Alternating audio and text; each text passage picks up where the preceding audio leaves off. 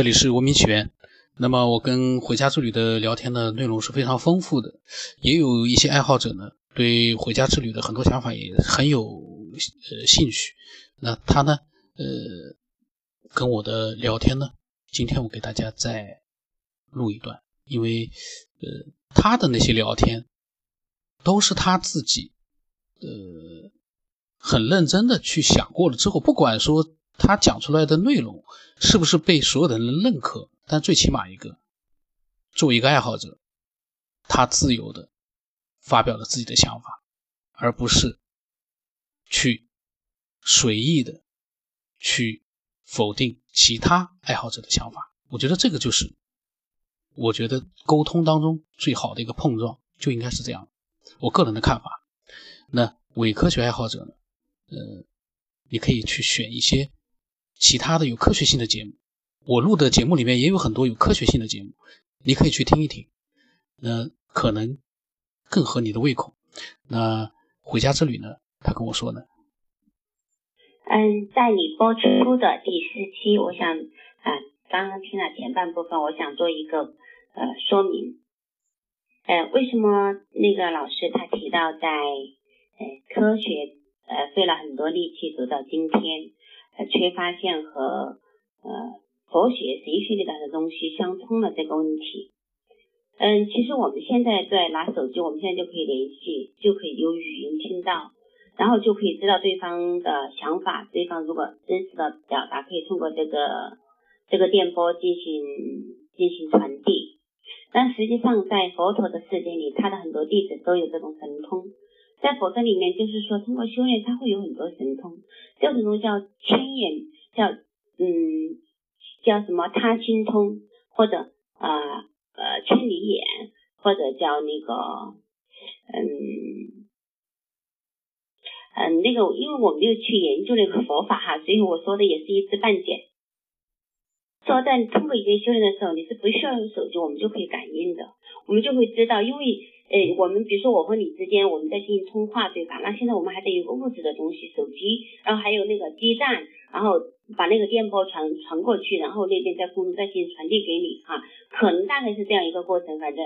嗯，但是在佛法里面呢，就是说嗯，它就有那种他心通或者千千眼通这种，我们就可以呃就直接不用东西就可以对上了。那他的这个东这个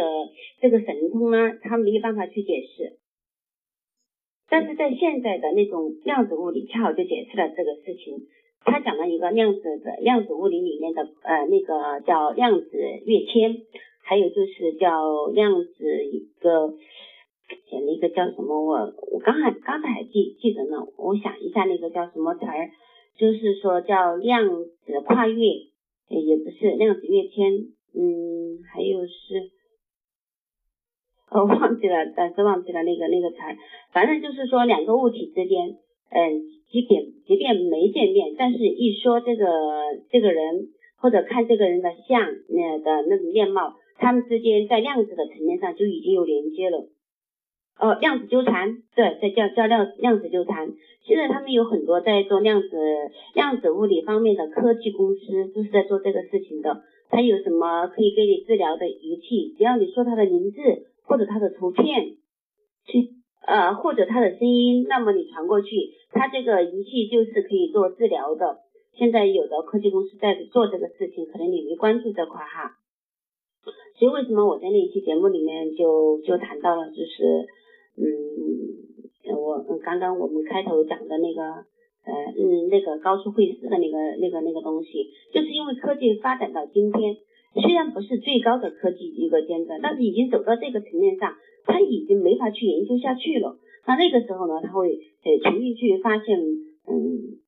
嗯，佛陀讲的或者老子老子讲的那些东西，可能就已经相通了。以前那个佛经讲的那种有千里眼啊，或者是有神通啊，可以这里呢一下就到那里啊，这些，嗯，突然就会有这样的神通。当时大家都认为它是神话嘛，因为没法解释。那现在我们要从这里到那里，还要。只有通过物质的飞机，那在佛陀的世界它是不需要的。但是，比如我们坐飞机还有距离吧，到美国还要十几个小时啊。我到呃呃呃从我们这里到北京可能要两个小时、三个小时这样。其实这就是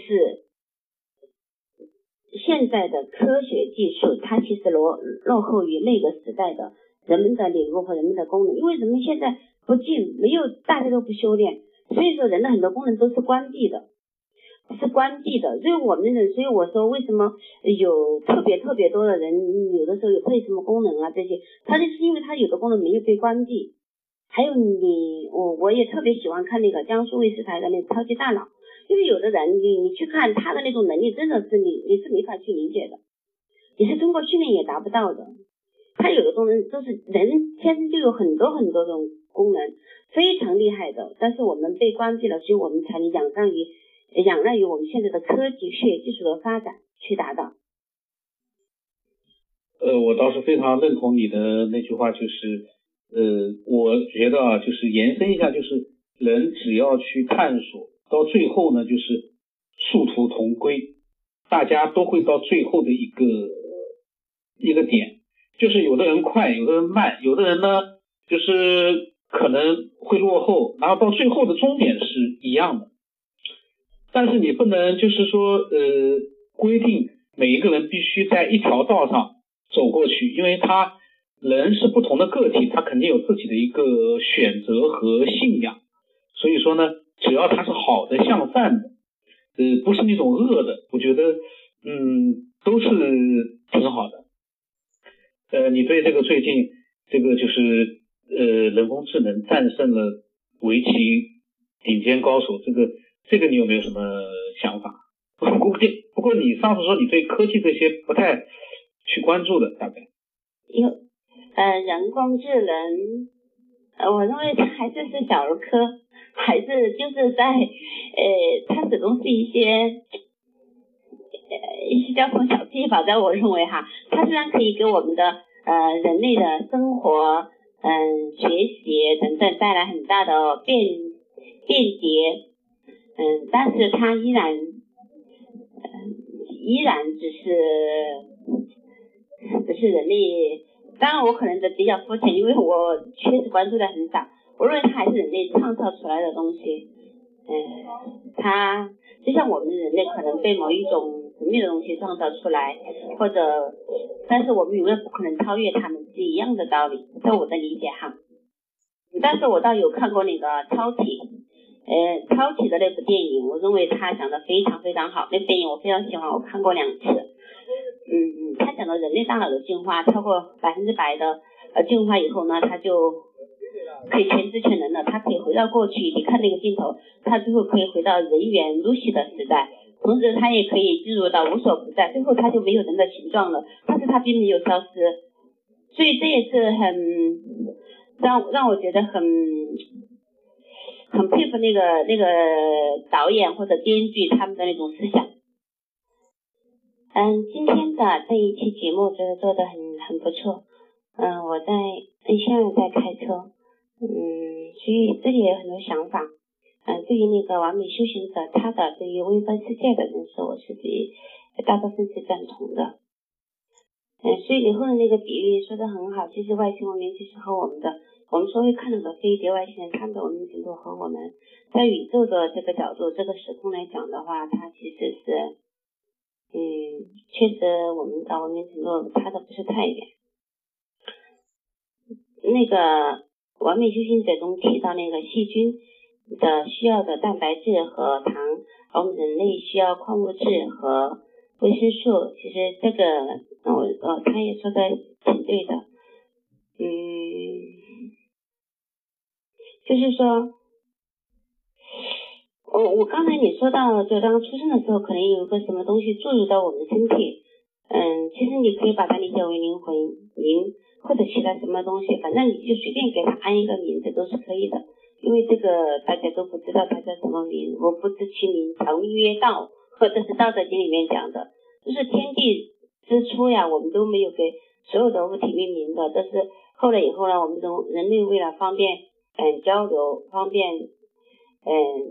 的认知这个世界，所以才呃勉强给他取名。所以，那大到广大无无边无际的宇宙，小到我们微观世界的例子，其实真的就是就是那种你在节目中也说到了，就是无止境的，嗯嗯，无止境的，就是没有尽头的，要继续去研究，到后来你就研究不出什么东西了，它都是涵盖在这空中，涵盖在这无穷无尽的我们看我们看得见却从来不以为意的空，因为有空，所以才一切才能显现，如果没有空，一切有形有相的东西就没有存在的地方了。就这一期蛮喜欢，因为前两前期还没认真听，待会儿再听。同时我再更正一点，就是我看到的那个不明飞行物，因为那个时候我的视角眼眼睛的视角比较比较矮，人比较小嘛，那时候感觉整个天空，嗯嗯，但我现在想想的话，那个整个天空也不是说我们嗯感觉上的把所有的天空都遮满了，而我只是说的在北方的那片天空，那个可能有。因为那个时候人小估计就感觉那个可能相对嘛，就觉得那个特别特别大，嗯，就是这样。然后它是往北方落下去的时候呢，嗯，其实我我认为是北方，因为可能地球是圆的嘛，你感觉它是落下去了，但实际上它可能就是往北方飞去了，然后就消失在我们的视野里面。那么，呃，回家之旅呢？他所讲到的他小时候的那个看见飞碟的那个经历呢，在之前的跟他有关的节目里面呢有讲。大家如果说没有听过的话，可以回去听一下。因为下一期的话呢，呃，我会把一个呃关于也是他当时同一个时间段在同一个地方的另外一些人的呃对于那个飞碟的呃当时所看到的经历呢。呃，跟他会有一个一个交流，所以说同样一件事情可能会被不同的人看到，只不过呢，这些不同的人，有些人呢看完就忘了，有些人呢他印象深刻，他还会记住那个整个过程，他会把它描述出来，那呃最终可能就会出现，好像怎么只有他看见了，其他人怎么跑哪里去了？其实。有的时候，我们想想看，有的时候我们可能一转念，一个觉得很神奇的事情也就忘掉了。这种事情也很多。那呃，如果你有你所看到的一些神奇的一些经历啊、事件啊、自己的想法呀，天马行空的各种各样的，嗯，都可以添加我，告诉我。我的微信号码是 b r o n s 文八不浪神八。那今天就到这里。